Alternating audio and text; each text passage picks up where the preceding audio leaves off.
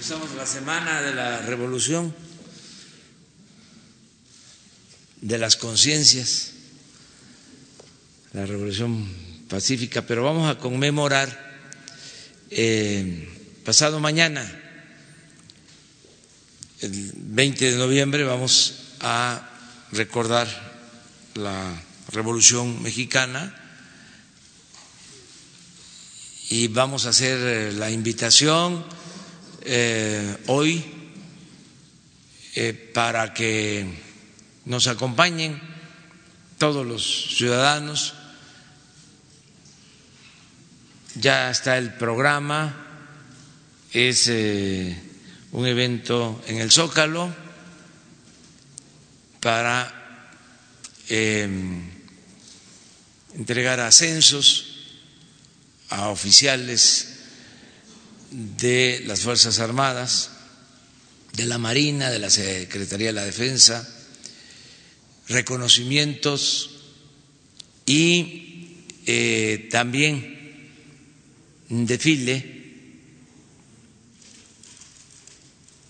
en donde van a destacar los caballos y los ferrocarriles, como se hizo la revolución a caballo y en ferrocarril.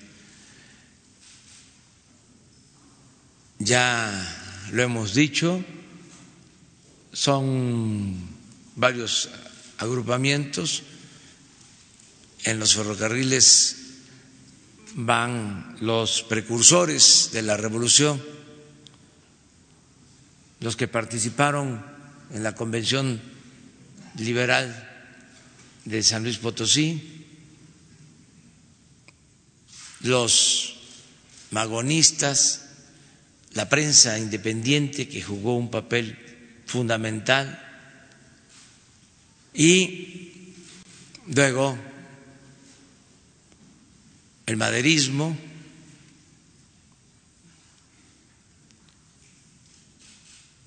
Francisco y Madero, con todo el movimiento antireeleccionista, el sufragio efectivo, la no reelección, luego el carrancismo, como todos sabemos, cuando asesinan al presidente Madero, al vicepresidente Pino Suárez, es Venustiano Carranza el único gobernador que rechaza a Huerta. Y llama al pueblo a derrocar a la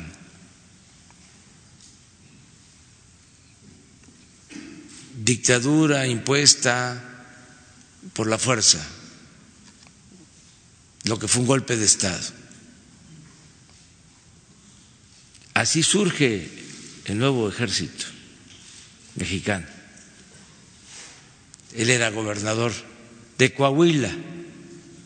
Luego siguieron otros gobernadores en Sonora, pero el primero fue Venustiano Carranza. La mayoría de los gobernadores, de manera cobarde, reconocieron el cuartelazo. Y lo mismo la mayoría de los legisladores. Por eso la importancia del maderismo. Bueno, y por muchas cosas. La importancia del movimiento encabezado por don Venustiano Carranza, el apoyo de el villismo, lo que fue la división del norte.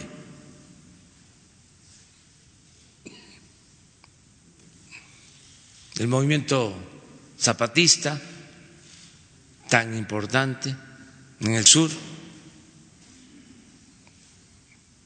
sobre todo por su dimensión social,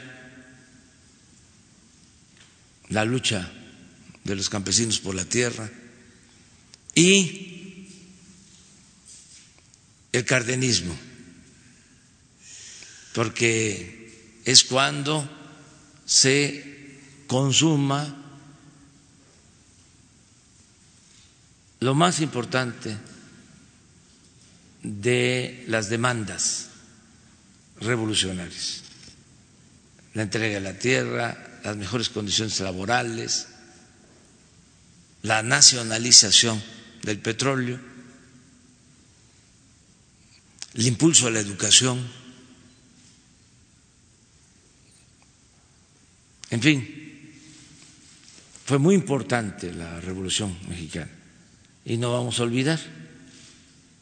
Entonces están invitados el miércoles, eh, vamos a, estar aquí en el Zócalo y en el Palacio para llevar a cabo esta conmemoración.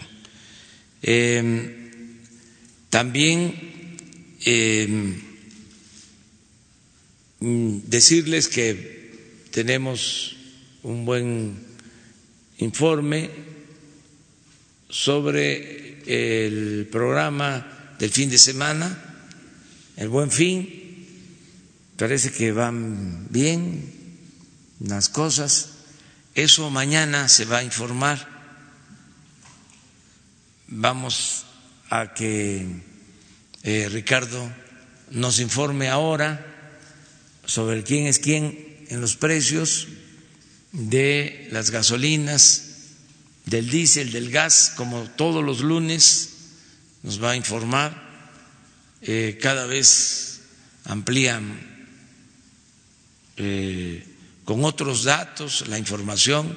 Es muy importante que los consumidores sepan quién es quién en los precios para así regular, controlar los precios con la participación de los eh, consumidores. Mañana también va a estar Ricardo, va a estar la secretaria de Economía, eh, Graciela Márquez, y eh, viene el presidente de la Concanaco también a informar. tenemos, como empezamos la semana, tenemos dos videos cortos sobre el avance en la construcción del aeropuerto de Santa Lucía y el avance en la construcción de la refinería de Dos Bocas, Paraíso Tabasco. Eh, esto lo vamos a estar presentando cada lunes y cuando empiece el tren Maya, igual, cada lunes. Y cuando ya empecemos las obras en el istmo, igual, todos los lunes, seguimiento, para que entre todos vayamos eh, observando, constatando cómo se van a ir eh, edificando, construyendo estas importantes obras, para que se le dé seguimiento a estas importantes obras. En el caso del Tren Maya, como ya se dijo, va a depender de la consulta que se va a realizar en noviembre y diciembre. Y la gente va a decir si están de acuerdo y comenzamos. Porque nada por la fuerza, todo por la razón y el derecho. Entonces vamos, si les parece, Vamos con los videos y luego este, con Ricardo. ¿Qué tal? Hoy es viernes 15 de noviembre y estamos a bordo de la draga holandesa Atenea del grupo Vanort. Hay mal tiempo, toda la semana tuvimos mal tiempo, pero contra viento y marea el trabajo de la refinería se está haciendo. Les vamos a mostrar un pequeño video de los avances de esta semana.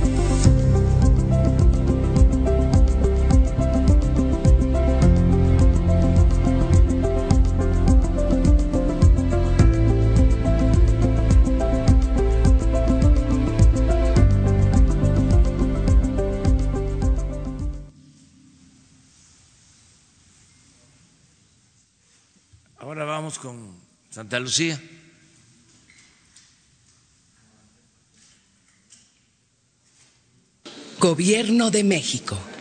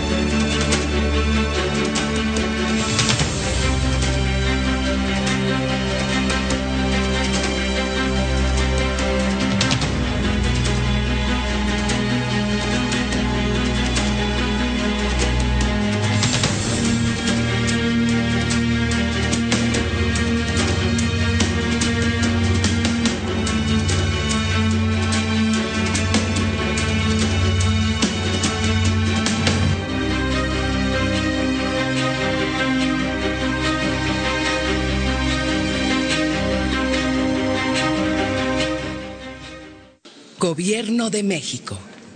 Muy bien, pues ahora sí, Ricardo. Buenos días, señor presidente. Buenos días a todas y a todos ustedes. ¿Quiénes quieren las gasolinas en nuestro país? La gasolina regular al precio y el margen más alto lo encontramos en gasolinera El Ganadero, en La Paz, Baja California, con un precio de 21 pesos 83 centavos por litro y un margen de 3 pesos 36 centavos por litro. Mientras que la más económica de regular está en servicio fácil del sureste, en Centro Tabasco, a 17.79 por litro, con un margen de 17 centavos por litro.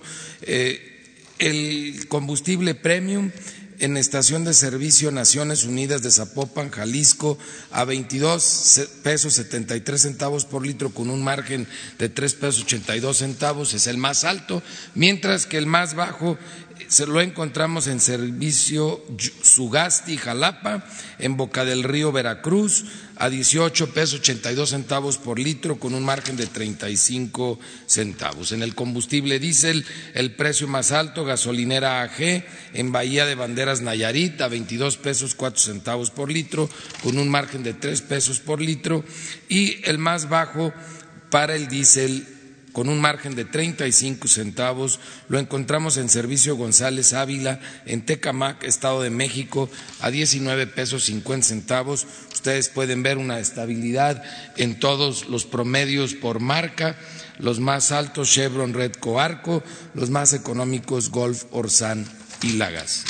Esta fue una semana con muchísima actividad en el tema de, verificación, afortunadamente con muy buenos resultados. Los operativos ordinarios fueron 280 denuncias atendidas que se presentaron, como ustedes saben, a través de la app de litro por litro, a través de 256 visitas o verificaciones. Afortunadamente todos permitieron la verificación, no hubo ninguna que se negara y 61 bombas mangueras fueron inmovilizadas por no dar litros de litro. Pero tuvimos operativos especiales en esta semana y quiero agradecer de manera muy especial a la Secretaría de Seguridad y a la Guardia Nacional, que sin ellos no las podríamos haber realizado y no hubieran sido tan exitosas como lo fueron. Fueron 20 20 estaciones de servicio que regresamos a colocar, a colocar las inmovilizaciones. Las habían retirado o no habían permitido, a pesar de que detectamos que no daba litros de litro, no nos habían permitido eh, colocar las calcomanías de inmovilización. Lo hicimos con el apoyo de la Secretaría de Seguridad y la Guardia eh, Nacional y también fuimos a hacer la verificación por segunda ocasión a 28 estaciones de servicio en todo el país que no habían permitido en, la primera visita la verificación. Eh, con esto, pues ya estamos al día en el tema de, gasolineras. Eh, de, llamar la atención, el 11 de noviembre en Campeche, eh, ahí pueden ver ustedes que se colocaron las calcomanías de inmovilización que no habían permitido colocarse en 12, en 12 de las bombas de esta estación. no damos los detalles de la estación porque se presentó denuncia a la Fiscalía General por haber retirado eh, estas calcomanías de inmovilización. Eh, estaba dando de menos medio litro eh, por cada 20 litros. El 12 de noviembre, también en esta semana que pasó, con el apoyo Guardia Nacional y la Secretaría de Seguridad, inmovilizamos 12 instrumentos de medición en el estado de Jalisco, en una gasolinera en este estado de Jalisco. Ahí se puede ver también que estamos colocando las calcomanías. Ahí estaban dando 631 mililitros de menos por cada 20 litros. El 13 de noviembre nos encontramos a un verdadero pillo, un pillazo en Tamaulipas. Eh, y esta persona en, las ocho mangueras, en las ocho bombas mangueras, estaba dando dos litros de menos por cada por cada, por cada, 20, por cada 20 litros. Se estaba robando el, el 10% del, del combustible y en Mexicali, en México, no, no puedo dar la plaza para no ubicarlo en el caso de, de Tamaulipas, pero cuando la Fiscalía General de la República avance, pues daremos a conocer los detalles en el momento procesal oportuno. Que por cierto, encontramos otro nuevo tipo de rastrillo en donde se pueden ver estos cables azules con los cuales puentean, se brincan ciertas partes de la tarjeta para controlarlo. Este es un operativo que inició ayer domingo en la mañana y todavía no terminamos. La Fiscalía General de la República tomó control incluso de las computadoras y de la oficina completa de la gasolinera. Eh, para continuar las, las investigaciones. Eh, este va a ser un caso que muy pronto va a terminar eh, en una sanción penal, en un proceso penal, lo cual va a servir como un precedente muy importante en los operativos que realizamos en defensa de los consumidores. En la app litro por litro, 114.746 descargas, con muy buenos comentarios. Ahí sigue a sus órdenes. Eh, saben ustedes que funciona bien, se retroalimenta con los propios usuarios y atendemos todas las denuncias eh, a través de, de, la app. El precio más bajo en la app que no tome en cuenta el margen, la más barata para regular, 17 pesos 69 centavos en Centro Tabasco, la más cara 21 pesos 84 centavos en La Paz, Baja California, para el combustible premium 18.45 en Veracruz, Veracruz la más barata y la más cara en 22.99 en Culiacán, Sinaloa y el diésel el más económico 18.89 en Medellín de Bravo, Veracruz y el más caro 22 pesos 66 centavos en Culiacán, Sinaloa. En el tema de los baños, que lo pueden ver también en la app como un servicio adicional, recordarán que el 70% de los usuarios de las estaciones de servicio valoran el que exista un baño y no lo cobren. Eh, el sanitario más limpio que encontramos, los baños más limpios que encontramos y no los cobran en Los Cabos, Baja California, eh, de Chevron, se llama Emerald Gas. Caros, eso sí, caros, han sido bastante tiempo los más caros, precisamente esta joyita de Emerald Gas, pero bueno, tienen un baño que vale la pena presumirlo. Este, mientras el que le quita uno hasta las ganas de ir al baño es la distribuidora de combustibles de Zacatecas SA. Eh, en Zacatecas, Zacatecas no cobran, pero pues está incobrable el, el, baño. Ojalá se esmeren en ese servicio. Eh, ¿Quiénes quieren el gas LP? En esta semana que concluyó, el precio más alto con el margen más alto lo encontramos para tanques estacionarios en Gas Express Nieto, Lázaro Cárdenas, Michoacán, 11 pesos 50 centavos por litro, mientras que tiene un margen de 5 pesos 86 centavos, mientras que el más económico en Central de Abastos de Tehuacán, que ha aparecido muchísimas veces en este estudio, en Santiago Miguatán, Puebla, con un precio de 7.45 por litro y un margen de 2 pesos 16 centavos por litro.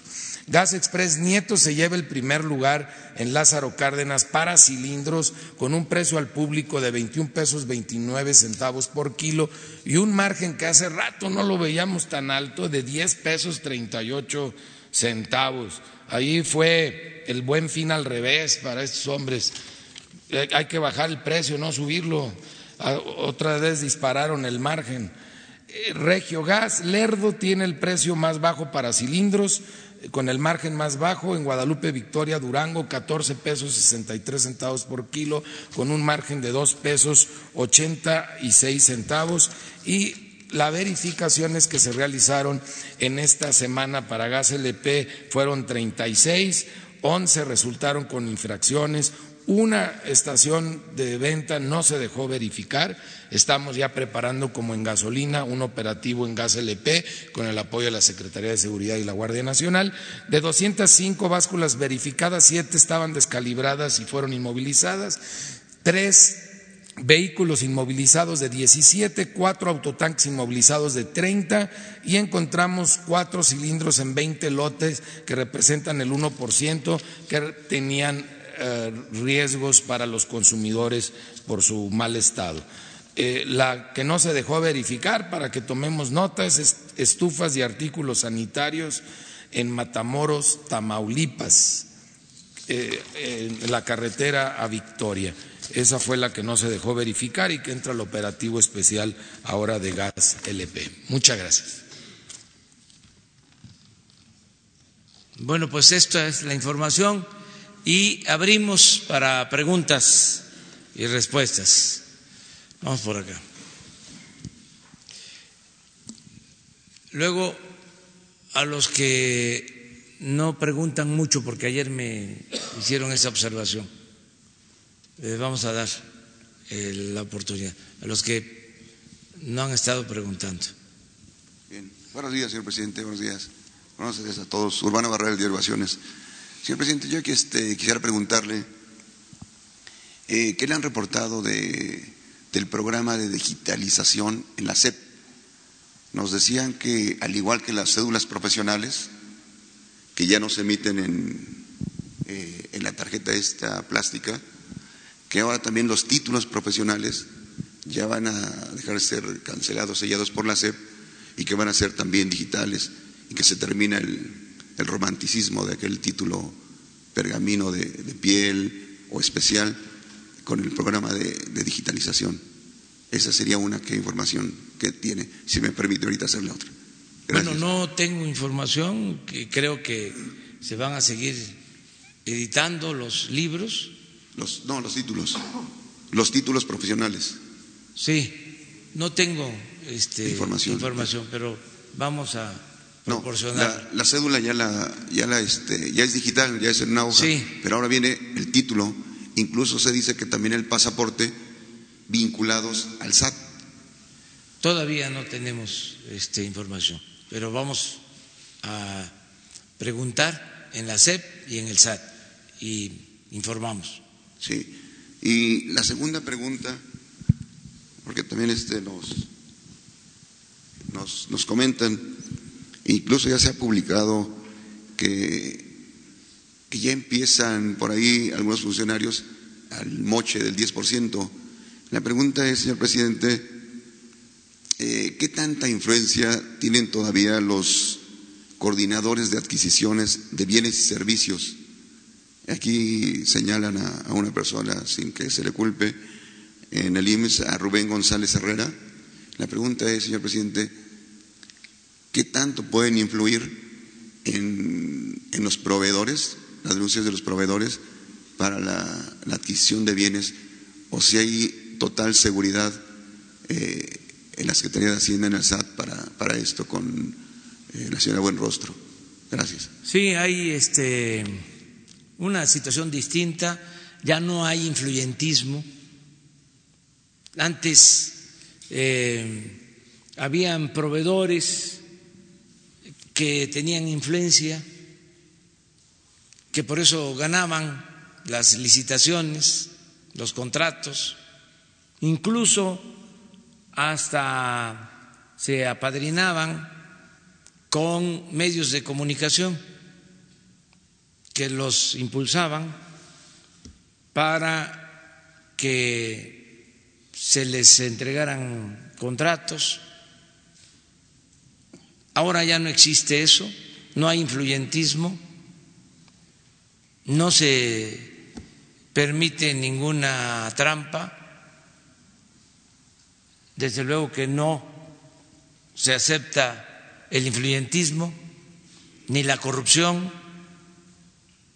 ya se acabó lo del moche, lo de el 10%, ahora eh, estamos resistiendo ya el remanente de esas malas prácticas porque están presionando que quieren dinero eh, en bolsas especiales en el presupuesto, pero como decía el gran actor Héctor Suárez, no hay, no hay, no hay. Este se acabó la corrupción.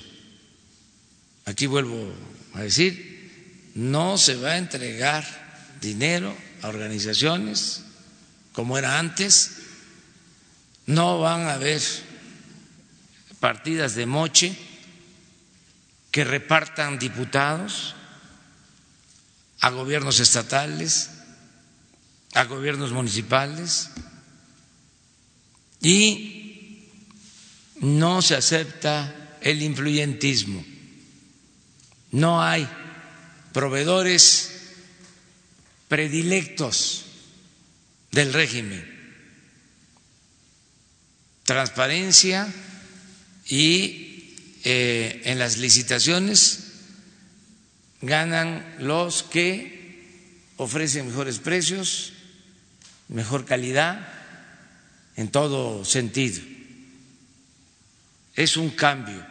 Y si hay por ahí quienes están eh, pidiendo moches o eh, extorsionando, pues van a ser castigados, van a ir a la cárcel. Y también no está de más recordar que ahora la corrupción es delito grave y no se tiene derecho a fianza para que se sepa. Y es el funcionario y es también el que soborna. Ya se acabó la corrupción. Ya, ya puedo decir, ¿eh? que no les guste a los adversarios conservadores. Ya, ya puedo decirlo. Se acabó. Por eso andan molestos muchos. Pero se acabó la corrupción, el bandidaje oficial. Ya no van a seguir robando. Ya todos somos guardianes del presupuesto que es dinero del pueblo. Entonces, para aclarar, y si hay eh, pruebas a denunciar y se procede. Gracias. Adelante. Gracias, señor presidente. Omar Aguilar de Grupo Fórmula. El fin de semana, eh, en la gira por el occidente del país, eh, escuchamos un llamado a la unidad de los mexicanos eh, en torno a que haya mayor pues conciliación entre, entre cada uno. Eh, pero vimos también a los indígenas quienes hacían protestas prácticamente en cada uno de los poblados a donde acudió. Eh, y bueno, también en su discurso usted habló sobre eh, un tema que causó debate en las redes sociales en torno a la discriminación, la diferencia entre las pensiones a indígenas y las pensiones a mestizos. Me gustaría que nos ahondara un poquito más sobre este tema. Bueno, es la verdad vergonzoso que no se acepte el trato especial a los más pobres, a los indígenas, y se piense que eso es racismo. De veras que es sorprendente. ¿Por qué la pensión al adulto mayor, en el caso de los indígenas, se entrega a los 65 años y en el caso de la población no indígena a los 68? Porque los indígenas, por su situación de pobreza, de marginación,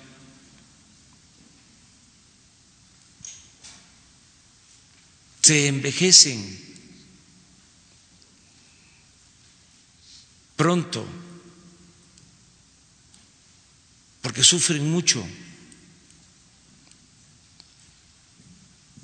¿Y qué es la justicia? Darle más al que tiene menos. No puede haber trato igual entre desiguales. Por eso es a los 65 años. Yo quisiera que esos que cuestionan esta decisión visitaran las comunidades indígenas y que ellos mismos se compararan. Es un asunto doloroso de cómo un adulto mayor que vive en la ciudad que tiene 65 años,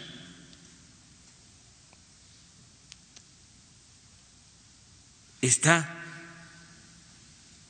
mejor conservado que un indígena con 65 años.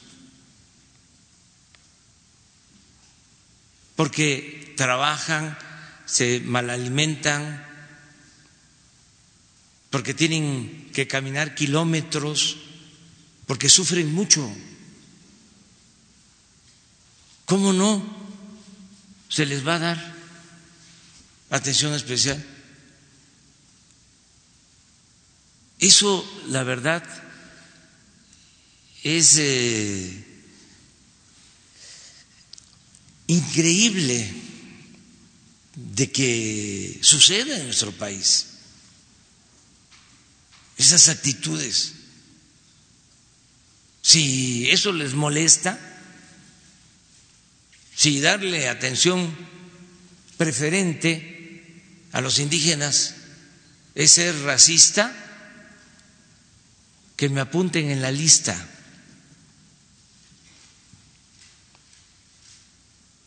Yo quisiera dar más y todos deberíamos de estar pensando en eso, darles más al desposeído,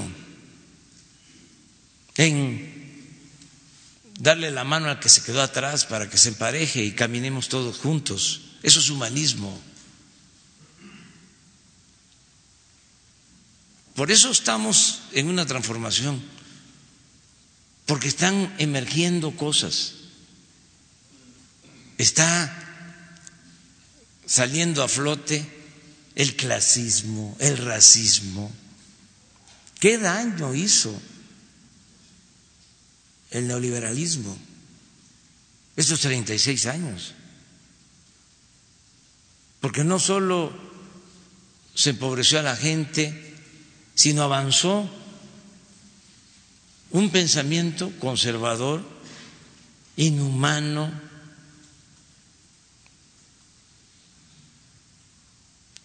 contrario al bien común, a la fraternidad. A eso es a lo que te refieres, ¿verdad? Sí. Pues esa es mi respuesta. Ahora, eh, sobre esta situación de la transformación que he mencionado eh, y, bueno, toda la, la, estrategia que está implementando, ¿no sería bueno eh, implementar ya una reforma del Estado que incluya no sé, es una pregunta, el cambio de la constitución, el fin del presidencialismo, eh, buscar un régimen más semiparlamentario que evite precisamente la corrupción al interior de los partidos eh, y todas estas eh, lacerantes situaciones que hay en, la vida cotidiana de México? Por ejemplo, en este caso, una reforma a la constitución va a ser, aunque no les guste, a los conservadores, el elevar a rango constitucional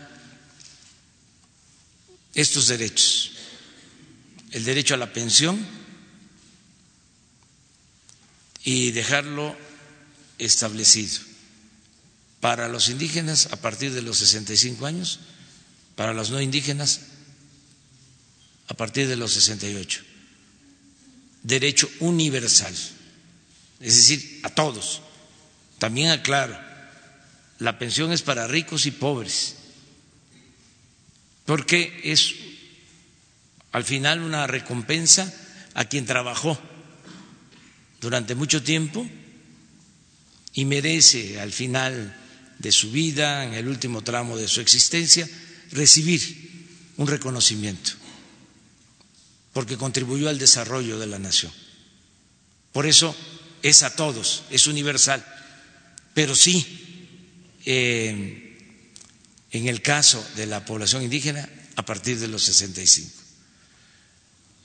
También se va a elevar a rango constitucional el derecho a la pensión a niñas, niños, indígenas y pobres con discapacidad. A todos y se va a establecer por primera vez en la Constitución, si se aprueba la iniciativa que vamos a enviar al Congreso, el que se tenga el derecho a recibir una beca para estudiar cuando se pertenece a una familia pobre.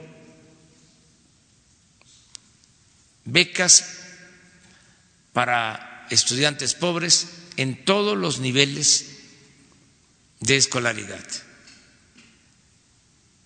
Vamos a presentar esta iniciativa de reforma al artículo cuarto de la Constitución y algo que no es ortodoxo en el derecho constitucional. Vamos a establecer que eh, nunca el presupuesto destinado a las pensiones de adultos mayores y a niñas, niños con discapacidad y el presupuesto para becas sea menor a los anteriores en términos reales. Eso es heterodoxo, eso no se acostumbra, porque siempre dicen los abogados, va a leyes secundarias. Quiero que se discuta para que quede establecido en la Constitución.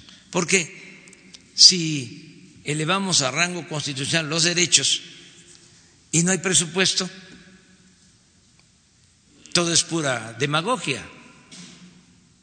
¿Qué hicieron hace 25 años? Reformaron el artículo cuarto para garantizar el derecho del pueblo a la salud. Pasan 25 años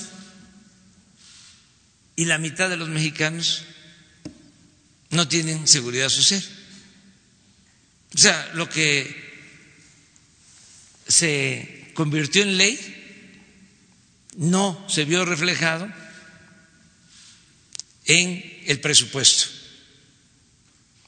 destinado en este caso a la salud. ¿Para qué queremos enunciados principios generales si no hay presupuesto? Entonces, la iniciativa a la reforma al artículo cuarto va a llevar este ese añadido de que siempre se cuente con presupuesto. Para que sea quien sea el que gobierne estén los que estén en el Congreso por ley en este caso eh, por eh, decisión constitucional, por mandato constitucional, se tenga que garantizar la pensión, que sea un derecho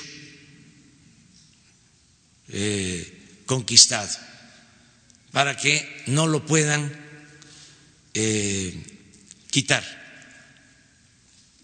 en el futuro. Entonces, eh, eso es lo que puedo comentar. Eh, vamos bien con esos programas, el apoyo a los adultos mayores, el de personas con discapacidad, discapacidad y las becas también sobre la posibilidad o no se ha visto eh, la intención de cambiar el régimen eh, presidencial, presidencialista y acabar también con el sistema de partidos, ¿lo ha pensado dentro de un cambio en la Constitución? No, yo lo que considero es que se avanzó mucho con lo de la revocación del mandato, porque eso permite que el pueblo siempre tenga las riendas del poder en sus manos y que nadie se sienta absoluto. Si el presidente hace bien su trabajo, va a la consulta y puede refrendar el apoyo popular y seguir gobernando. Si hace mal su trabajo, el ciudadano en la consulta le retira su apoyo y tiene que renunciar. Porque el pueblo pone y el pueblo quita. Esa es una gran reforma. Por eso yo llamo a los adversarios conservadores que se serenen porque ya va a llegar el día en que los ciudadanos, de manera democrática, sin el uso de la fuerza, van a decidir en elecciones limpias, libres, si quieren que yo continúe en la presidencia o que renuncie porque yo no voy a estar aquí sin respaldo ciudadano. ¿Cómo se lleva a cabo una transformación sin el apoyo de la gente? No podría. Imagínense los intereses creados, tantos inconformes, no muchos, pero muy eh, poderosos, económicamente hablando,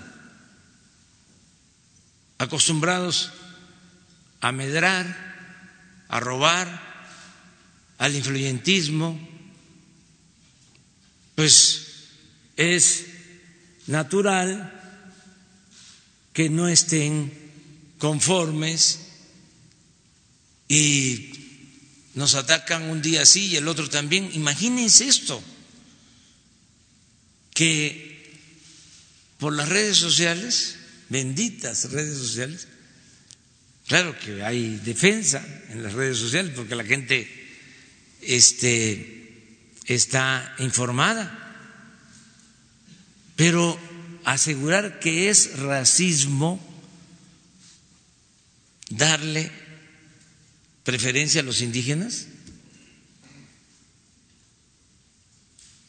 Es increíble. Pero además, supuestos expertos opinando que es racismo el que se le dé atención especial a la población indígena. Entonces, todo esto está saliendo. ¿Cómo eh, enfrentamos esto? ¿Cómo eh, podemos salir adelante a pesar de esta oposición, de estas resistencias, de esta concepción reaccionaria? Pues con el apoyo de los ciudadanos.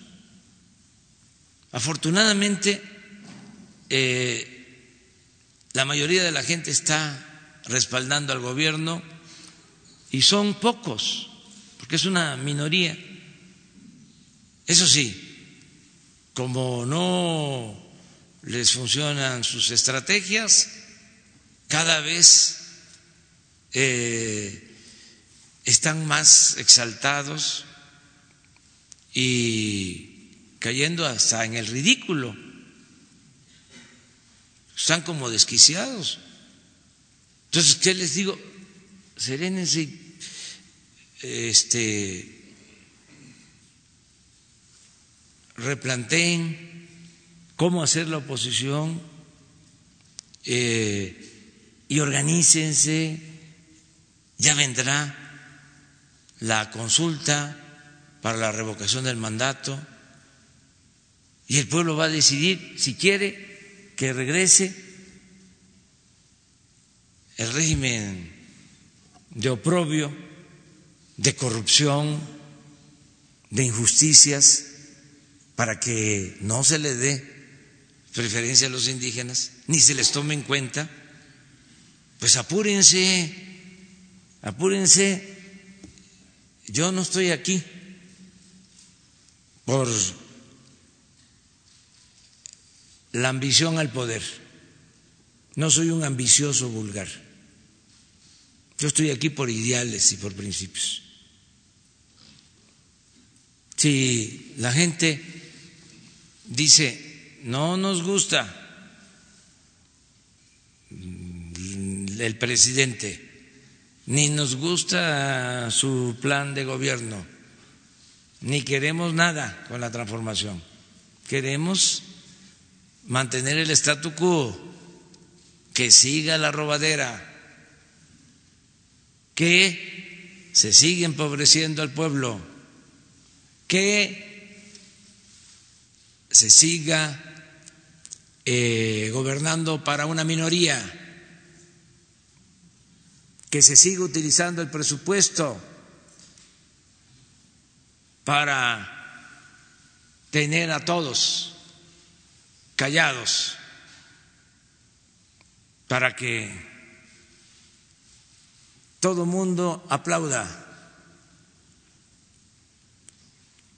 que se dediquen los medios a quemar incienso al presidente, a aplaudir y a callar pues entonces va a haber esa oportunidad de que se dé el cambio. Y es democrático, por eso es muy importante, porque no hace falta usar la fuerza. Es una gran reforma. Es llevar a la práctica lo que establece el artículo 39 de la Constitución. El pueblo tiene en todo momento el derecho a cambiar la forma de su gobierno. El pueblo es soberano. En la democracia el pueblo manda. Eso es mandar obedeciendo. Entonces, este, muy buena tu, tu pregunta. Vamos a los que no han preguntado, eh, que no, a ver, allá atrás. Gracias, O gracias. no han eh, preguntado o no les hemos dado nosotros la palabra. Sí. pues, este, Buenos ¿a días, eh, Alberto Zamora de la Octava. Eh, la pregunta que le voy a hacer es eh, la siguiente. Em, Javier Sicilia le envió una carta en donde, entre otras cosas, le está demandando un cambio en su estrategia contra la inseguridad. Eh, dice que debe estar acorde a la emergencia nacional y la tragedia humanitaria. Incluso anuncia que va a realizar una caminata hasta Palacio Nacional como protesta en contra del ataque contra la familia Levarón. ¿Lo va a recibir? Esa sería la primera pregunta. Y la segunda, eh, los expedientes del CISEN no han llegado todavía al Archivo General de la Nación. Eh, esa es la respuesta al menos que se da cuando se hace una petición de- por transparencia. Quisiera que por favor nos comentara algo acerca de eso. Muchas gracias.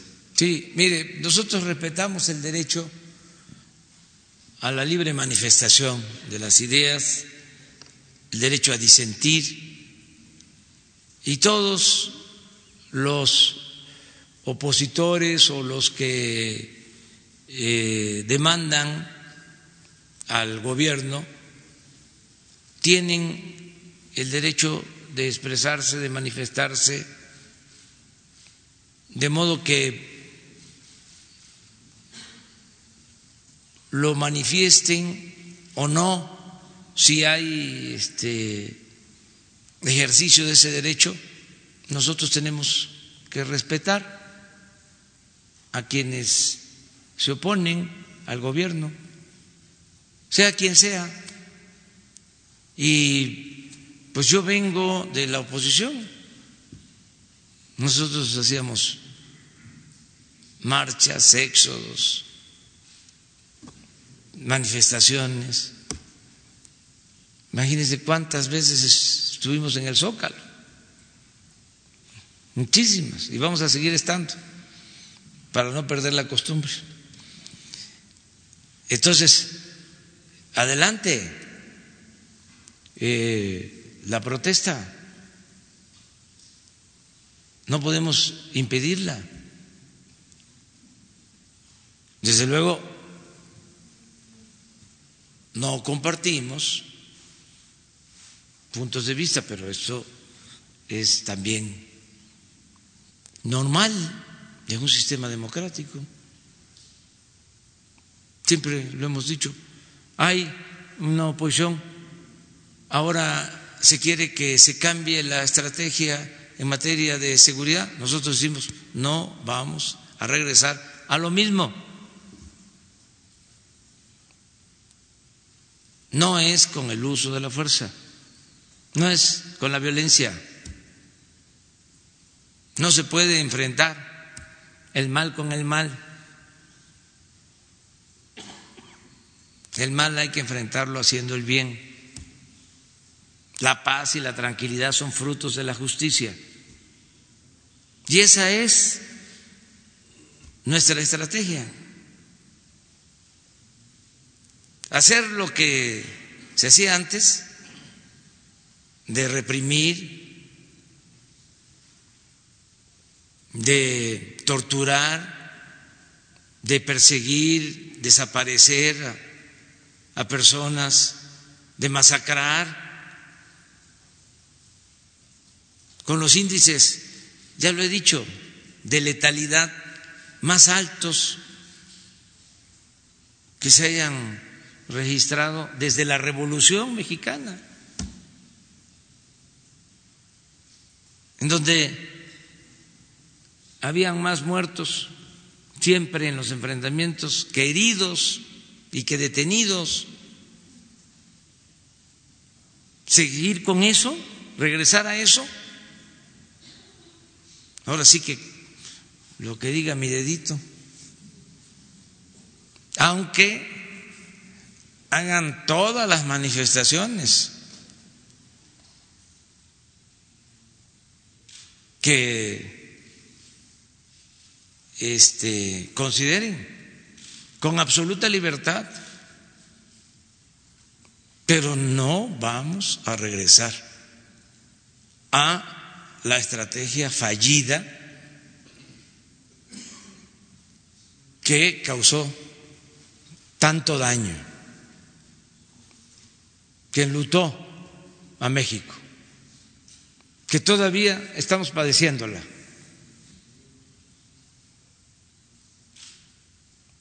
Y tiene que haber oposición y que caminen. Yo caminé pues como dos o tres veces desde Tabasco hasta la ciudad. La primera vez en el éxodo por la democracia. Imagínense, los primeros tres días caminando 25, 30 kilómetros diarios, con lluvia, durmiendo donde se podía, cuando aparecen las ampollas, y adelante y adelante y adelante y adelante. Entonces, ¿cómo no voy a respetar a quienes se manifiestan? Claro, nosotros luchábamos por la democracia, por esto, por acabar con la corrupción.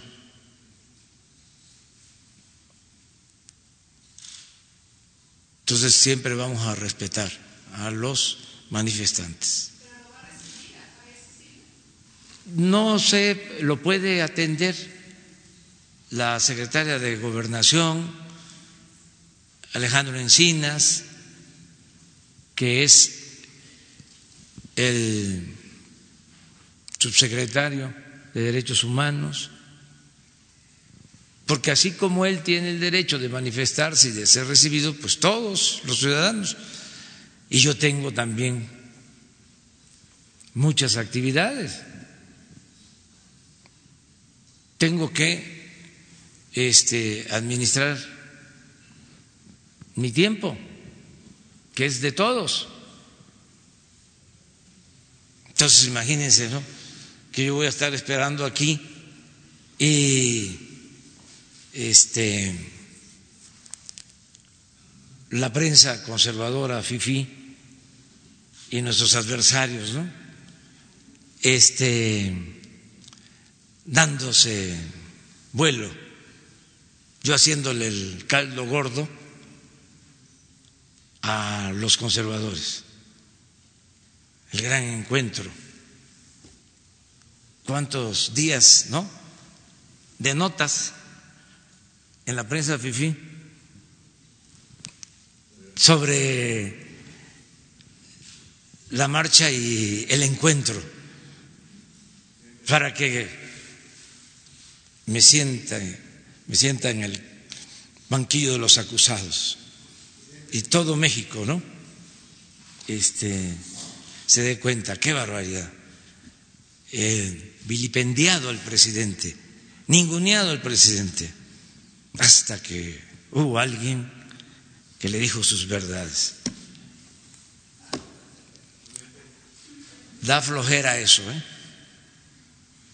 Pero digo, eso no quiere decir que no se le va a atender. Y se va a atender a todos los ciudadanos. Y todos los días estamos trabajando para garantizar la paz y la tranquilidad en el país. ¿No ven que ahora los del PAN ya fueron a la OEA? Entonces, es parte de lo mismo, pero pues tienen todo su derecho.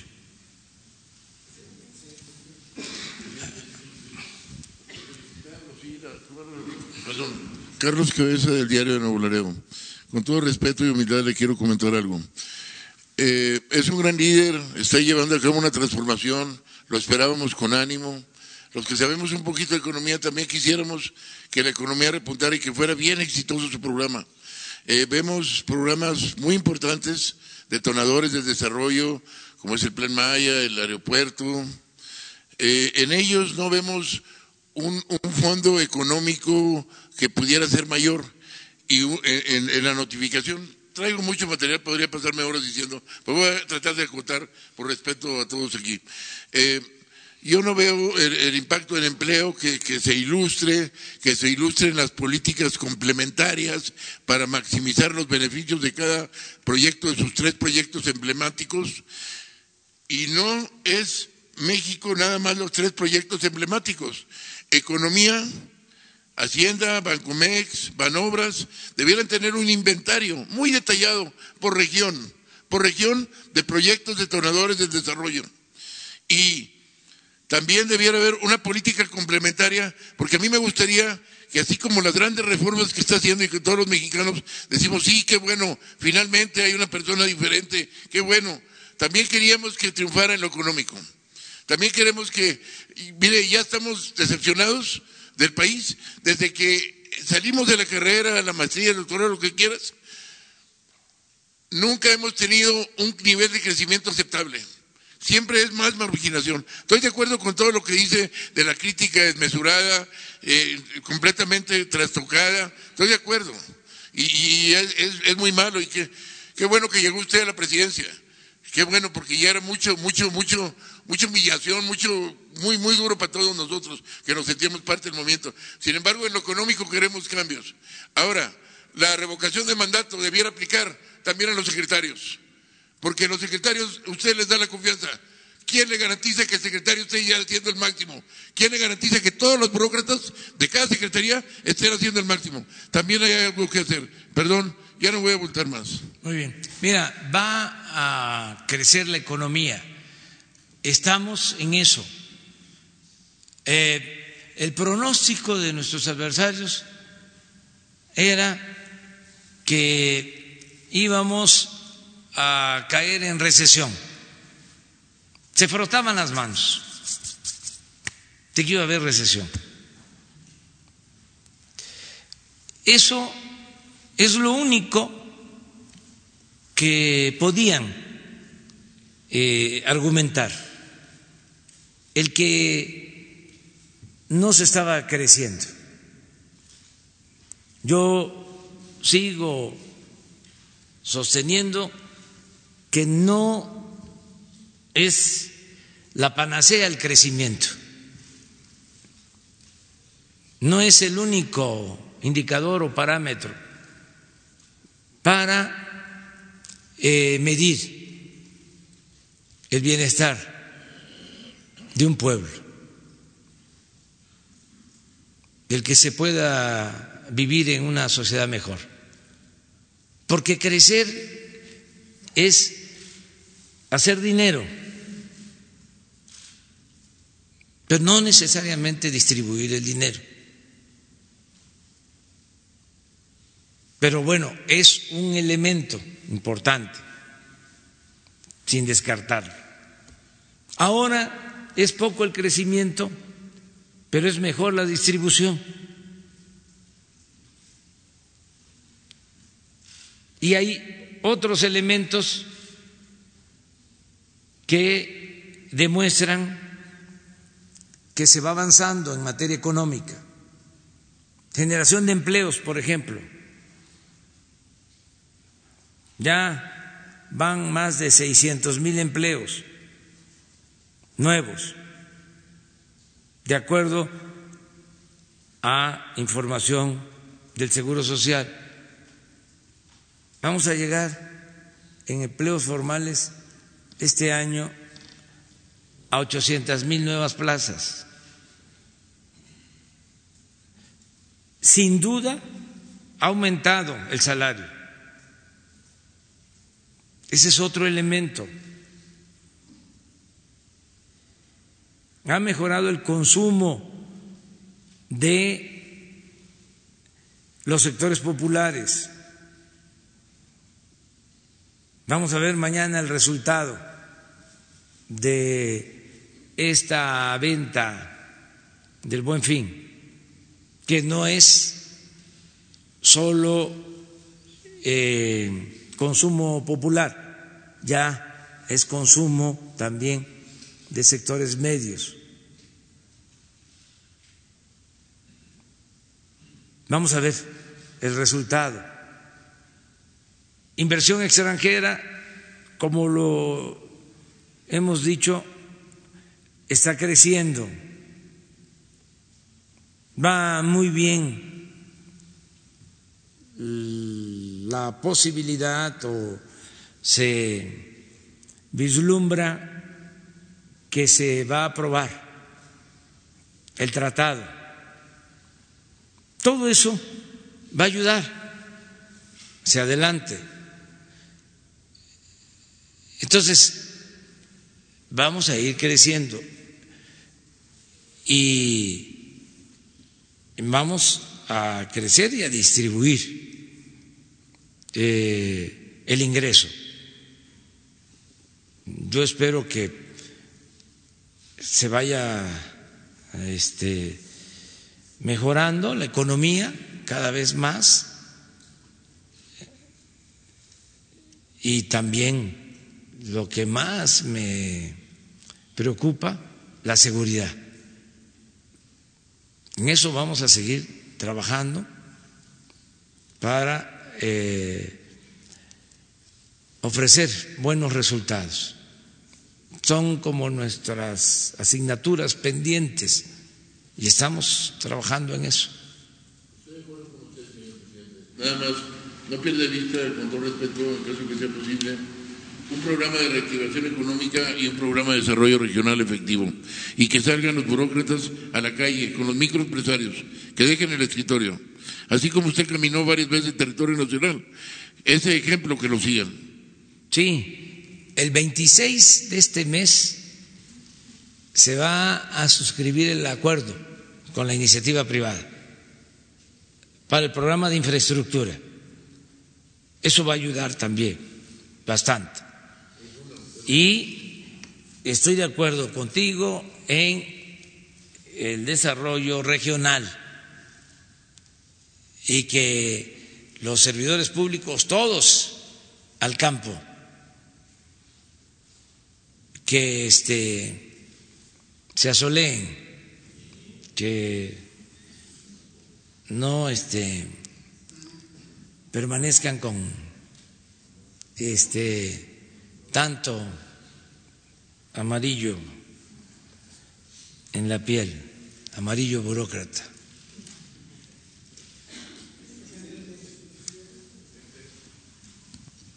Buenos días, presidente. Alberto Marroquín Espinosa, de JF Informa desde Cancún, frecuencia CAT, y es ahora AM desde Querétaro. Usted ahorita hablaba de injusticia social, injusticia salarial, y yo me encontré también dentro del gobierno federal Usted ha hablado mucho de los altos mandos del gobierno federal, que son los que se les designa como de libre designación, de, acuerdo a la ley del servicio profesional de carrera, donde usted citaba incluso que ejemplos donde ganaban 200 mil pesos y ahorraban 20 mil pesos y el gobierno les daba otros 20 mil pesos. Pero también nos encontramos con otros niveles que son mandos medios, que hablamos desde enlace, jefe de departamento hasta subdirector, que su salario base fluctúa entre los 7.400 a los 8.900 pesos. Y ese salario base ha sido congelado casi por más de 18 años. Y digo, falta la compensación garantizada, ¿no? Pero a esa gente sí le, sí le afectó mucho el que le haya quitado ese fondo de ahorro, porque, o esa, esa caja, porque es, era como un retiro digno para ellos, porque cuando se retiran, realmente el salario es muy bajo con el que se retira ese, ese, grupo de, de funcionarios, ¿no? Que son los que se le designan de mandos medios, y que sí, les aplica la ley del servicio profesional de carrera. Yo te hago otra, otra pregunta. Yo creo que no sé si ahí habría alguna consideración de su parte hacia ese nivel de, de, funcionarios como una justicia social eh, a, favor de ellos. Y yo te hago otra pregunta. Sí, no, lo que se hizo fue que se redujo el sueldo de los de arriba y se aumenta el sueldo de los de abajo. Es justicia laboral. La caja de ahorro especial beneficiaba pues a los de arriba. Mayor, sí, mayor volumen a los de arriba. Claro, y en el caso de los de abajo, lo que se hizo es que el que gana hasta 10 mil tuvo de aumento inflación más tres puntos. Eso los trabajadores de, de base, pero los, los, funcionarios no. En general, en general. Y siguen, este, siguen ganando igual ellos, ¿eh? siguen ganando igual desde hace varios años. No, este, la información que yo tengo. Pero además eh, lo vamos a revisar, lo vamos a ver. Pero el propósito es ese, de que el de abajo eh, aumente, ¿sí? Y los de arriba se reduzcan. Okay. Eh, hay funcionarios famosos, exfuncionarios, se los dejo de tarea, No sé. que estuvieron en dos, tres dependencias y se llevaron millones de pesos por ese fondo. Exacto, pero por, ese, por esa afectación, por tratarlos a ellos, a los altos funcionarios, les afectó muy fuerte a los bajos No, funcionarios. no los afectó. No. En algunos casos, en algunas medidas que hemos tomado, sí, este, pagan justos por pecadores, pero en este caso no. Ok. Sí, y es poner orden. O sea, eh, como una caja de ahorro especial para altos funcionarios públicos, financiada con el presupuesto que es dinero del pueblo. Y siempre, siempre, siempre el argumento es ese, de que era para beneficio de los de abajo o de los de en medio. No, siempre era para los de arriba. En mayor medida, sí, claro. Claro. Entonces, todo eso, pues es lo que se eliminó y se va a corregir si hay una injusticia eh, para los Mandos eh, medios. para los mandos medios, sí. Ok. También le iba a comentar que el pasado 7 de octubre, que me, que me dio la palabra, le, yo, le informé o le reporté que había en concurso direcciones generales adjuntas y le, comenté que había 10 direcciones generales adjuntas. Hoy en día, hasta hoy, desde esa fecha hasta hoy, hay todavía 27 este, plazas más de dirección, dirección general adjunta en concurso. No sé si la secretaria de la Función Pública, la doctora Irma Heréndira Sandoval, eh, nos podría explicar si existe algún impedimento legal o no sé si le haga falta alguna instrucción más precisa de su parte para ya no se concursen esas plazas. Mire, eh, había muchas plazas. Vamos a la historia. Eh, cuando el gobierno de Felipe Calderón, que había auge, estaban administrando la abundancia, porque eran los precios del petróleo más altos que han habido en toda la historia, 100 dólares por barril. Entró dinero a México por concepto de la venta de petróleo al extranjero como nunca. Y este agrandaron el aparato burocrático y crearon direcciones adjuntas, pero muchas surgieron las direcciones adjuntas como hongos después de la lluvia aparecieron y ahora se decidió que no haya las direcciones adjuntas. Incluso está hasta en la ley de austeridad.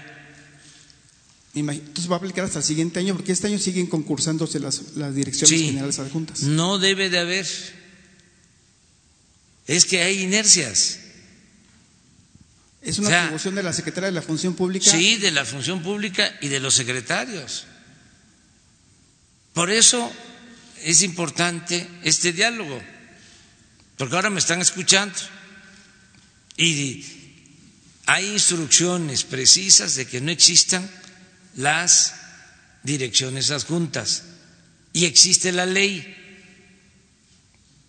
Incluso antes de la ley eh, di a conocer un memorándum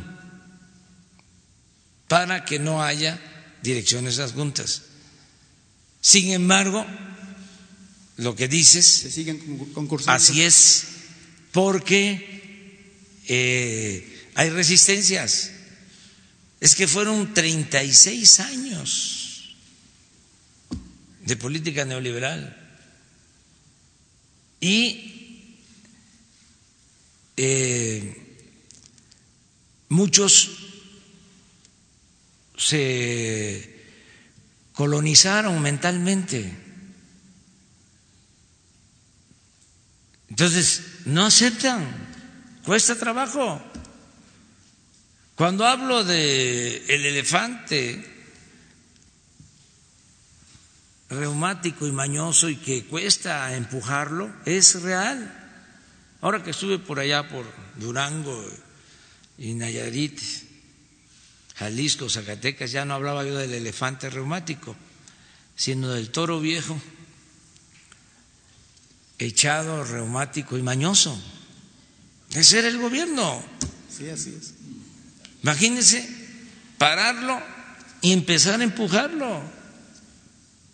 Y me cuesta, pero van a entender que esto ya cambió,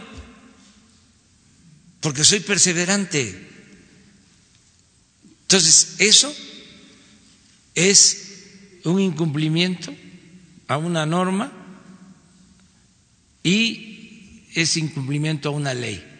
Esto que estás planteando. Aquí nos podría explicar mejor la secretaria de la Función Pública el por qué esta falta. Claro, La ley. la Secretaría de la Función Pública hoy te va a dar respuesta Ok, y nos va a dar respuesta a todos, claro. hoy mismo.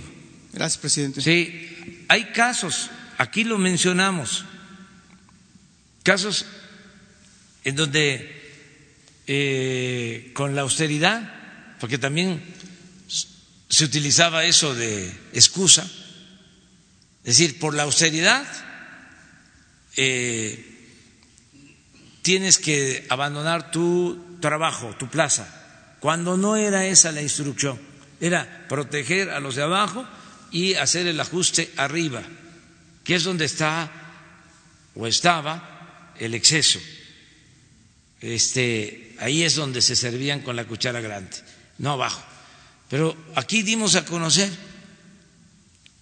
un oficio, o hablé de eso, firmado por un director adjunto diciéndole a un empleado del gobierno de nivel bajo que estaba despedido. Y el que firmaba era un director adjunto. Que en realidad el que estaba despedido era el director adjunto, no el de abajo. Porque eh, era la inercia. Entonces todo esto tiene que irse eh, resolviendo, poniendo orden. Y falta todavía eh, dar otra sacudida, otra zarandeada, otra zamarreada, dirían en mi pueblo, a la mata, ¿no? Eh, va a haber todavía ajustes en ese sentido, o sea, revisar, a ver la ley de austeridad. ¿Se está aplicando? ¿Quién la aplica? ¿Quién no la aplica? Por ejemplo, no debe de haber asesores. ¿Hay asesores? Sí, por eso. O sea, que quieran este, eh, encubrirse, disfrazarse. Ahora ya no son asesores, son este, consultores, expertos. ¿Sí? Eh, todo eso, toda esa simulación se acaba. Eh, y es una revisión constante. Ahora estoy revisando mi libro de este, y ya está en imprenta, ya no puedo hacer nada y duelen los errores. Y eso de la fe de ratas ya no debe este, utilizarse. Pero sí se nos fueron errores, pues es natural. Entonces ya quedan para la segunda edición. Pero hay una parte, un error, donde yo digo que el ejemplo de austeridad es que la presidencia el año pasado ejerció 3.600 millones y ahora vamos a ejercer 800. Y en el libro se dice 3.600 y ahora eh, se reduce 800. Se da la idea de que de los 3.600 es una reducción de 800. Faltó el A. Sí, se reduce a 800. No se reduce a 800. Sí, ya quedó así. Pero eh, así tenemos que ver eh, dependencia por dependencia. Y ir haciendo todos los ajustes. Y no, no olvidar que el poder es humildad. Y el poder solo tiene sentido y se convierte en virtud cuando se pone al servicio de los demás. Y que este es un orgullo. Imagínense la gira del fin de semana. Fuimos a Mezquital, Durango, que es el municipio con más población indígena, los más abandonados. Todavía me reclamaron los indígenas, con razón, de que fui a la cabecera municipal, no a sus comunidades. Pero bueno, fuimos al mezquital, ya voy a ir a las comunidades. Eso el viernes. El sábado a Mezquitic, Jalisco. Y el mismo sábado por la tarde noche a el Nayar, a la mesa del Nayar, hacer toda la travesía, porque el viernes de Mezquital nos fuimos a dormir a Zacatecas, el sábado a Mezquitic y el mismo sábado por la tarde noche atravesamos la sierra a el Nayar, a la mesa del Nayar, y nos fuimos a dormir a Tepic. Y ayer a la Yesca y regresar. El camino, los caminos abandonados, hicieron las obras de infraestructura, las presas, que costaron muchísimo, con pidiregas, que se está este, pagando toda esa deuda, y se atrevieron a hacer el camino pavimentado solo a la presa y de la presa para arriba a la cabecera municipal del municipio del Nayar, a la cabecera, no hay camino pavimentado. Son como 50 kilómetros, tres horas.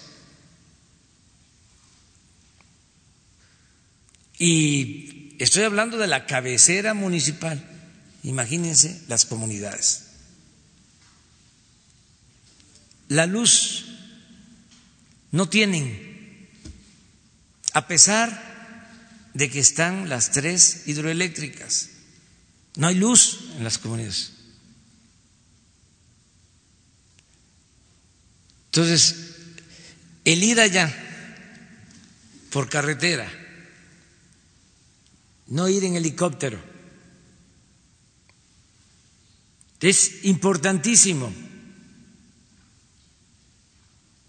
porque si voy en helicóptero, ¿cuándo me entero de cómo están los caminos?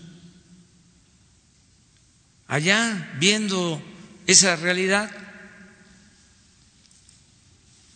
tomé una decisión, porque la semana pasada me informaron de la Fiscalía General que van a entregar al instituto para devolverle al pueblo lo robado 260 millones de pesos en joyas. O sea, le agradezco mucho al doctor Hertzmanero porque van a entregar al instituto esos 260 millones en joyas,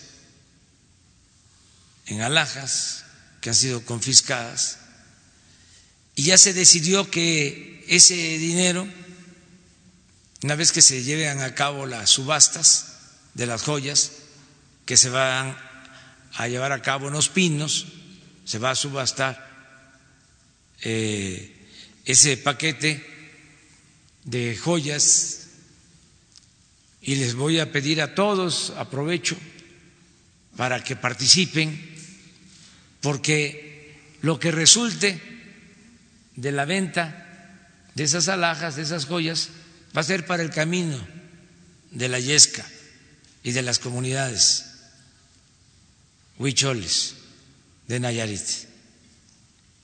Entonces, es muy importante lo de la austeridad y eh, nos dejaron camionetas eh, hasta de más. Yo tengo dos a mi disposición. Hay más, pero están blindadas. Y esas este, van a remate. Pero muy bien podemos recorrer todo el país. ¿Y cuánto, cuánto, además, nos ahorramos? Muchísimo. Pues eso tiene que ser el distintivo del gobierno, la austeridad, el poder recorrer el país de esa manera y no se pierde autoridad para nada. Eso de andar en caravana y con guardaespaldas, con carros blindados y aviones y helicópteros. Muchas veces es fantochería. No es que se protejan porque les vayan a hacer algo, es que así se creen importantes. El estar rodeados de alcahuetes, y de lambiscones. ¿Cómo ves eso, Ricardo? ¿Tú cómo andas? Ah, bueno. Bueno, ya, ya nos vamos. Va a haber mucha actividad el día de hoy, mucha actividad. A ver. Gracias, presidente. Una, una compañera y ahí terminamos. Buenos días, presidente de la Agencia de Noticias del Estado Mexicano, Notimex, Luis Méndez. Me gustaría preguntarle, presidente, si nos puede detallar un poco más sobre estas becas para los estudiantes de familias pobres. ¿Va a participar la iniciativa privada? ¿Cómo se establecerían? ¿A cuántas personas se pretende eh, dar atención?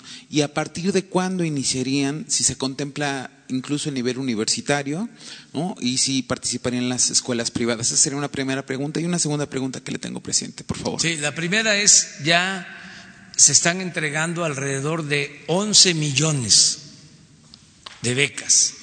Y está pasando algo interesante que les comparto. Se inscribieron más alumnos ahora que antes en el nivel medio superior y lo atribuimos a las becas. Es decir, creció la matrícula con relación a lo que había sucedido en años anteriores. Hay muchos más eh, alumnos. Esto tiene que ver con la beca. Se redujo también la deserción. Estoy hablando del nivel medio superior. Y el otro fenómeno es que muchos que estaban en escuelas privadas están pidiendo ingreso en escuelas públicas, en el nivel medio superior. Tenemos que atender a todos, sobre todo la gente humilde, la gente pobre, aunque estén en escuelas particulares, les tenemos que dar su apoyo pero empezamos con los que están en escuelas públicas. Es un proceso. Eso sí va a quedar para la ley secundaria.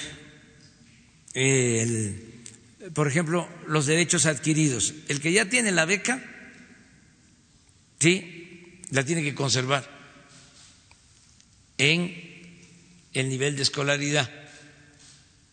Si entró a la universidad con una beca, eh, la tiene que recibir hasta que termine.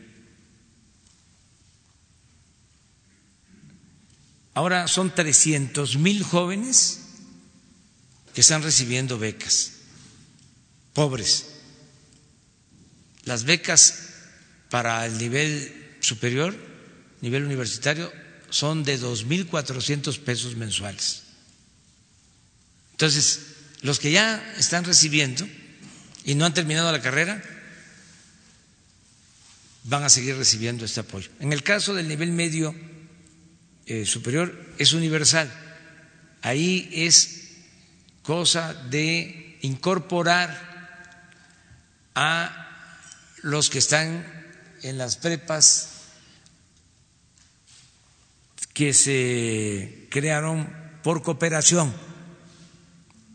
en donde hay una cuota que les cobran, no se consideran como eh, escuelas públicas, sino de cooperación, pero son alumnos también de escasos recursos económicos.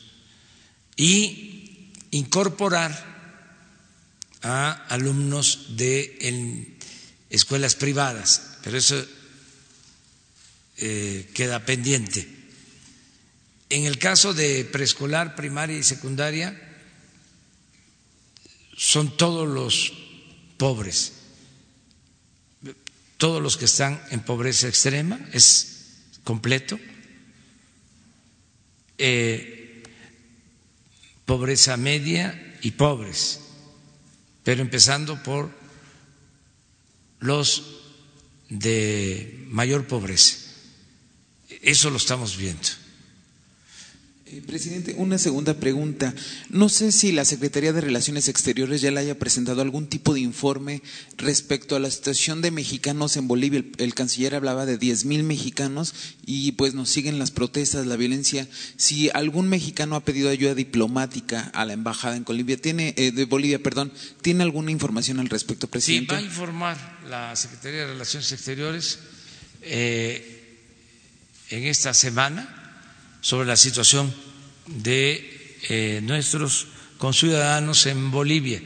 Hay ya eh, trámites para que el que lo desee pueda regresar.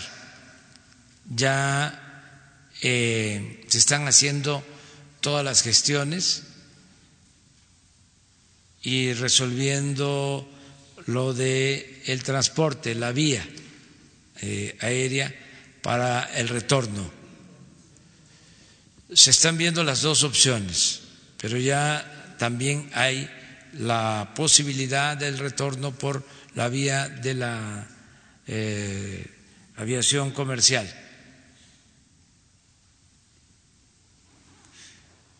Les va a informar el secretario de Relaciones Exteriores sobre esto.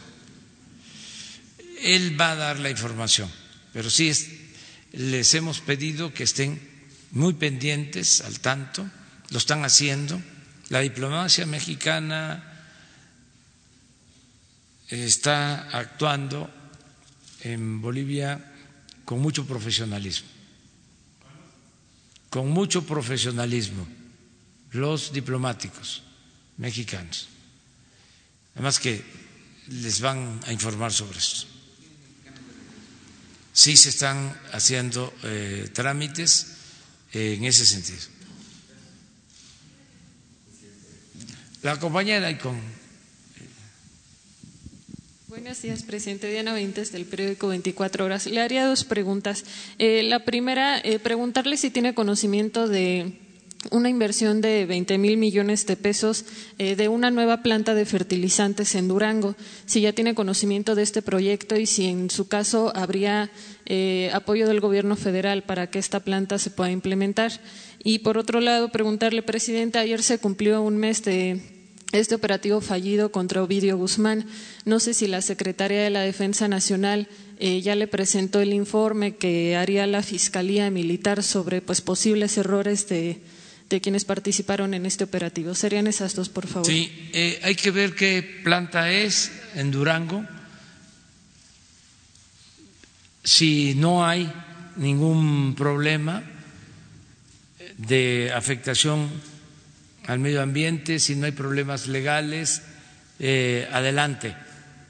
Qué bien que se tenga esta planta. Pero tenemos que eh, cuidar el medio ambiente y eh, los procesos legales. Hay que esperarlos sobre esto.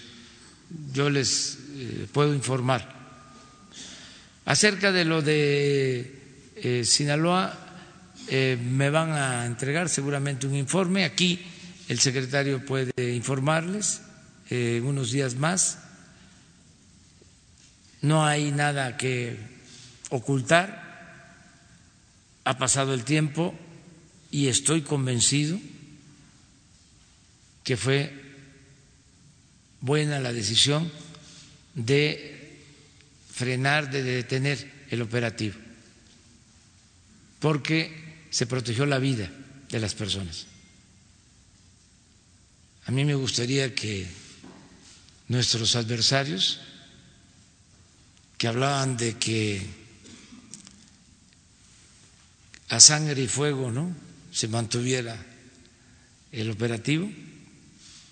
Ya ha pasado el tiempo, ya más tranquilos, más serenos, ofrecieran una disculpa. O, si no es eso, rectificaran, que no sigan en la autocomplacencia. Porque vaya que se lanzaron fuerte. ¿eh? Fue como un linchamiento mediático a los miembros de el gabinete de seguridad. Revisen cómo fue la conferencia del día siguiente de ese acontecimiento y cómo estuvo la prensa, los medios.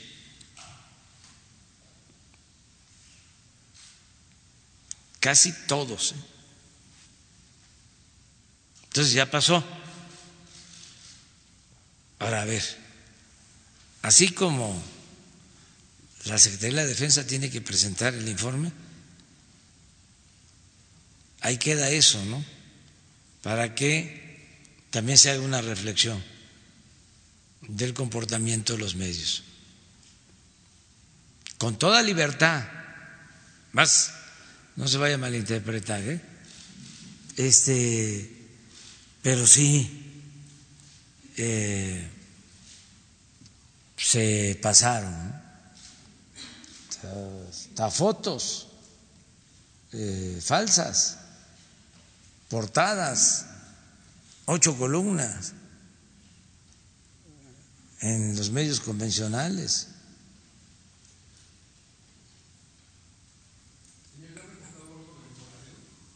No, no, no me informaron, pero sí hay constantes enfrentamientos, desgraciadamente en Nuevo Laredo. Sí, tenemos ahí este eh, enfrentamientos constantes. Ahí hay algo especial. De todo Tamaulipas es donde hay eh, más enfrentamientos. Se está trabajando en eso. ya les voy a informar. Bien. No, no, son otras eh, razones. Acuérdense que ahí hubo este, un enfrentamiento que causó eh, la muerte a eh, eh, personas y se habla de que eran personas inocentes, es decir, que no tenían que ver con la delincuencia. Es un expediente abierto es una investigación que se está haciendo por un posible eh, exceso de autoridad o violación de derechos humanos. Entonces, a partir de ahí se han descompuesto las cosas en el caso de Nuevo pero ya les informamos después la prosperización del tejido social en Nuevo Laredo. Se han desatendido los proyectos estratégicos que pueden mover la curva de posibilidades de producción hacia el exterior y maximizar el bienestar. Nuevo Laredo no tiene un aeropuerto de carga. Nuevo Laredo no tiene bodegas y de aquel lado hay dos mil bodegas. Nuevo Laredo, en las colonias populares no hay empleo, no hay esperanza, no hay valores, no hay principios. Usted sustenta esa tesis muy atinadamente. En el caso de Nuevo Laredo, no todo es atacar con la violencia, también es y ya están trabajando en espacios públicos, en colonias populares, recuperando. Pero ¿qué hay con la productividad? ¿Qué hay con el empleo? ¿Cómo es posible que vivan 400 agentes anuales al otro lado jugando golf y de este lado lo que se despectivamente, que no me gusta usar el término, ninis? ¿Cómo es posible? Hay que atender ese punto. Sí, hay que atenderlo y tienes razón. Tienes razón. Y se va a atender. Muy bien. Ah, no, pero quedó la compañera, porque nada más ella ya. Buenos días, Daniela Pastrana de Pie de Página. Le quería preguntar si tiene, sobre el caso de los Levarón, si tiene algún informe, avance de qué pudo haber ocurrido, porque había varias versiones, si ya hubo un acercamiento con las familias para la atención, finalmente en qué va lo de los niños que estaban sobrevivientes, si hay atención para la familia. Y una pregunta más que tiene que ver con, eh, nosotros publicamos ayer una entrevista con Fernando, Carlos Fernando Chamorro de, Nicaragua, eh, que, bueno, tienen ellos un buen tiempo denunciando una crisis grave de derechos humanos. Eh, y él decía que hay un, mucho extrañamiento por pues porque no han visto una actitud solidaria de México frente a lo que pasa ahí, a diferencia de otros estados, eh, claramente como Bolivia, ¿no? Eh, y bueno, eso nos decía, pues lo que tienen que preguntarle al presidente de México por qué no hay esa actitud eh, solidaria que sí ha tenido México en el pasado, en el caso de Nicaragua, con las dictaduras anteriores. Bueno, este eh, estamos en la investigación para lo de este asesinato lamentable de las eh, mujeres y de los niños en eh, Sonora. Se está haciendo la investigación. Yo espero que pronto se informe sobre los resultados y que sean buenos los resultados. Cerca de lo otro, no voy a decirle más que, de acuerdo a nuestra Constitución, el artículo 89, nosotros tenemos que aplicar una política exterior de no intervención y de autodeterminación de los pueblos. Y tenemos que ceñirnos a lo que establece nuestra Constitución. En el caso de Bolivia, también lo establece nuestra Constitución, en el artículo 11 de nuestra Constitución. En otros países a lo mejor se gobierna de manera discrecional o se hacía así en México en otros tiempos. Ahora nosotros nos ajustamos al mandato constitucional y es en nuestra constitución donde están los principios de política exterior que guían nuestro quehacer político. Y lo demás, pues, eh, mejor no polemizar, ser respetuosos de todos, este, y lo que hacemos siempre eh, tiene que ver con un fundamento constitucional o con las convenciones que existen. El derecho de asilo, ya lo hemos eh, explicado en otras ocasiones, es un derecho eh, fundamental de la política exterior de México, que se ha aplicado desde hace mucho tiempo. Bueno, hablando de Nicaragua, este se aplicó para eh, proteger al presidente Zelaya en 1909. Era presidente de Nicaragua. Y Porfirio Díaz lo mandó a buscar en un barco para protegerlo, porque había una intervención y lo querían eh,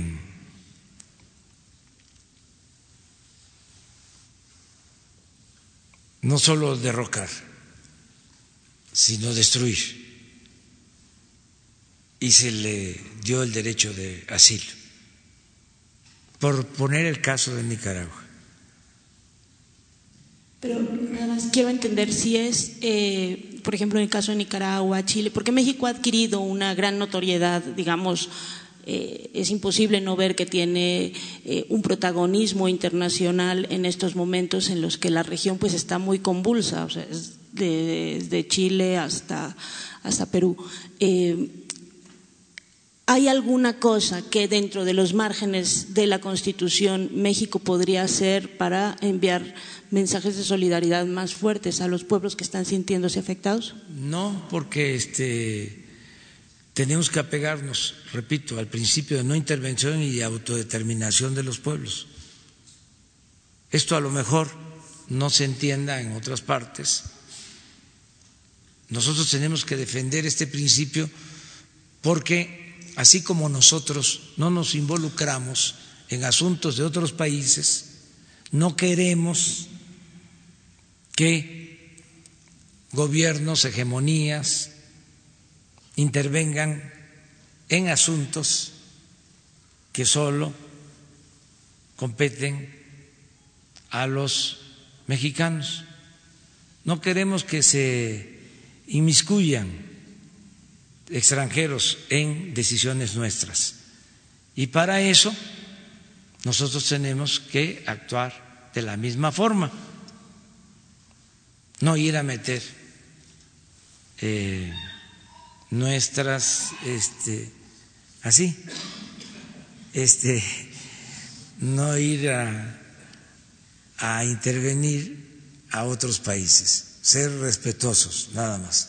Yo entiendo, pues hay muchas polémicas ahora, eh, pero estamos ejerciendo nuestras eh, facultades de conformidad con la Constitución. Eh, a lo mejor algún día vamos a repetir aquí, ya lo hicimos, qué dice el 89, qué dice el 11, qué dicen las convenciones acerca del asilo. Y así se aclara más. Entonces, no meternos y eh, actuar con respeto a todos los gobiernos y a todos los pueblos del mundo. Nada más una cosa, en el caso de Bolivia, usted seguirá, este gobierno seguirá eh, sin reconocer a Yanine Agnés como presidenta. Eh, ¿Cuál es la posición que en la que estamos es ahorita? Es un proceso, o sea, se está valorando, esto corresponde a la Secretaría de Relaciones Exteriores, valorarlo en su momento. Este, así lo están haciendo otros países, no han resuelto, no sé cuántos hayan reconocido o no hayan reconocido. Nosotros tenemos nuestros tiempos y en su momento se va a tomar una decisión. Muchas gracias, muchas gracias.